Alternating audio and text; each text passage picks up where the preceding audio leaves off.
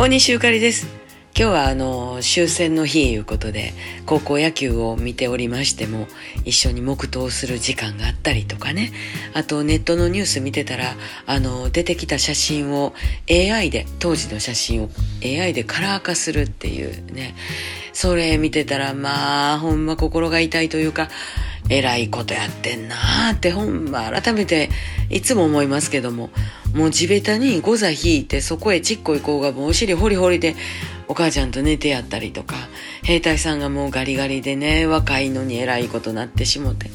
えー、この日で終わったとは言うけれどもこの自分が一番大変やったやろうなって思いますね。暑いしな。私はもねこれ雨ザーザー雨降ってとか言うてるけどあの自分雨降ったら嬉しかったんちゃうかなと思ったりしますもん。水飲めるもんね。ほんまに私らええ時代に生まれたもんですね。